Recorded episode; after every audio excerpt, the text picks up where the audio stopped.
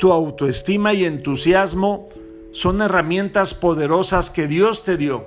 Las puedes ocupar para crear casi cualquier cosa, para convencer, influir, animar y ayudar. Son cosas de mucho poder, pero también son cosas muy vulnerables. Así es que guárdalas en una caja blindada en tu corazón.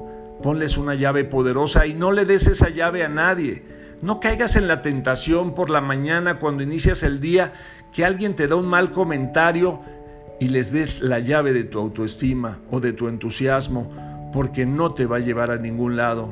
Cuando tú te mantienes y eres celoso y cuidadoso de estos grandes tesoros que Dios te dio, puedes acceder a muchas cosas más, puedes convencer situaciones de poder con el resto de los demás, puedes servir a mucho más gente cuando tú te mantienes con tu autoestima y entusiasmo en ratos prolongados, quiero decir horas, días, semanas, meses o por qué no años, empiezas a tomar una fuerza increíble.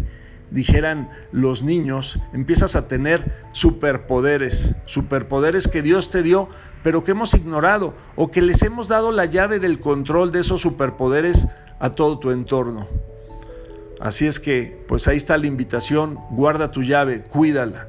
Tú eres el rey y el único que manda sobre esa llave de tu autoestima y entusiasmo. Un abrazo, bendiciones.